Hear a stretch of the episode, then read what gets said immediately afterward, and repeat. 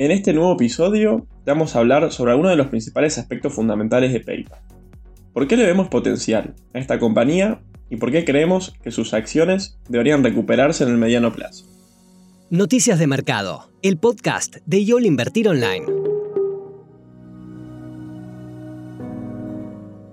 Luego de un 2022 negativo para los mercados financieros, en un año donde la Reserva Federal implementó una política monetaria agresiva, que hasta el día de hoy sigue vigente, una gran cantidad de acciones de empresas que habían tenido un gran desempeño en 2021 se vieron muy afectadas por este ciclo y han sufrido una pérdida de valor considerable.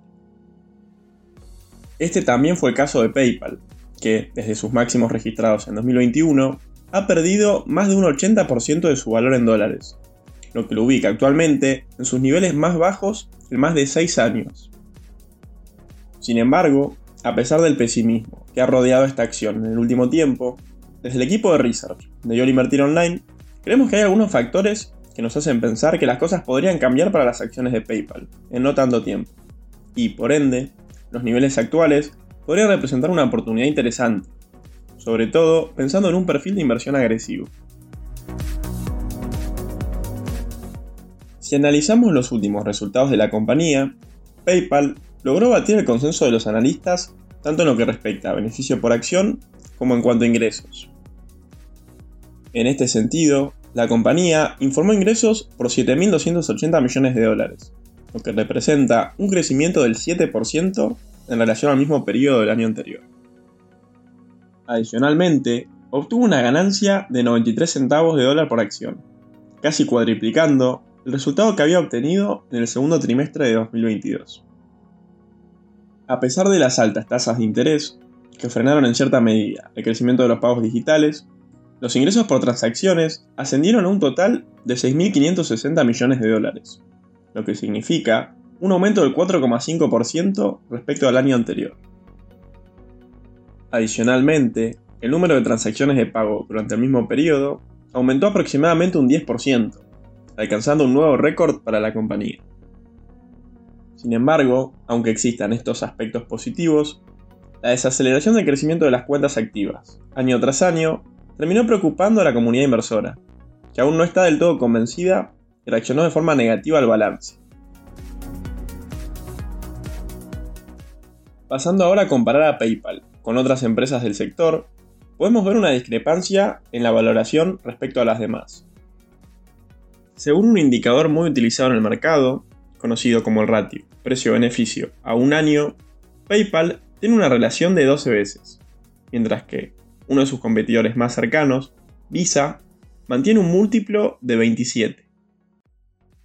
Esto lo que quiere decir es que las acciones de PayPal se encuentran bastante infravaloradas en la comparación con las de Visa y las de otras empresas con negocios similares. Otro factor a destacar es el crecimiento de PayPal en el negocio de proveedores de servicios de pago, el cual representa casi el 30% del total de ingresos de la compañía. El lanzamiento de PayPal Complete Payments es la solución comercial que ofrece PayPal para atender este negocio, y el mismo ya se está implementando de manera efectiva con diversos socios comerciales, entre ellos Adobe, Shopify, Wix y otras compañías. En particular, Está previsto que más de 25 nuevos socios empiecen a utilizar este sistema para el cierre de 2023. Por otro lado, un gran punto a favor para esta compañía tiene que ver con que PayPal recompra muchas acciones cada trimestre como forma de recompensar a los accionistas, y porque sienten que el valor intrínseco de la empresa es superior al del precio que cotiza en el mercado actualmente. En el último trimestre se recompraron unas 22 millones de acciones, lo que devolvió 1.500 millones de dólares a los accionistas, es decir, un 2% de la capitalización de mercado. Mientras que, en los últimos 12 meses, PayPal recompró aproximadamente 63 millones de acciones, devolviendo así 4.900 millones de dólares a los accionistas. Siguiendo con los factores positivos a destacar, el nombramiento de Alex Chris como presidente y director ejecutivo de PayPal supone un importante apoyo para el crecimiento fundamental a largo plazo de la empresa. Chris, quien desempeñaba un rol fundamental en el grupo de pequeñas empresas y trabajadores autónomos de Intuit, le aporta a PayPal una amplia experiencia en tecnología, liderazgo de productos y un historial comprobado de impulsar el crecimiento en los segmentos de pequeñas empresas y trabajadores autónomos. Estos antecedentes se alinean bien con el rol que desempeña en PayPal, como plataforma de pagos digitales y su enfoque en servir a consumidores y comerciantes.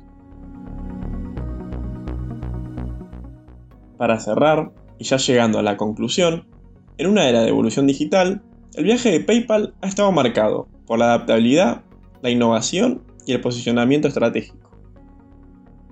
A pesar de enfrentar desafíos, como cambios en el tráfico web, competencia y dinámicas de mercado en evolución, PayPal ha demostrado resiliencia y compromiso con el crecimiento. Además, también cabe resaltar que, a pesar de que estamos en un contexto desafiante para las compañías de crecimiento, debido a la política monetaria agresiva de la Fed, PayPal, a diferencia de otras empresas, ha logrado mantener sus niveles de ingresos y beneficios, aún después de lo que fuera el auge del producto en la pandemia de 2020. Y esto es algo que la deja muy bien parada para cuando el optimismo de los inversores vuelva a las compañías de este tipo. Para los oyentes que quieran saber más alternativas de inversión de cara a los próximos meses, recomendamos que vean los portafolios sugeridos de Argentina, que se encuentran disponibles en la página web en la sección de Research. Y así terminamos este tip de inversión de YOL Invertir Online. Recuerden compartir el episodio, si les gustó y les sirvió, y sigan atentos en Spotify para no perderse ningún contenido. Nos encontramos la próxima semana. Te esperamos en la próxima edición de Noticias de Mercado, el podcast de YOL Invertir Online. Para más información visita nuestro sitio www.invertironline.com y encontrarnos en nuestras redes sociales.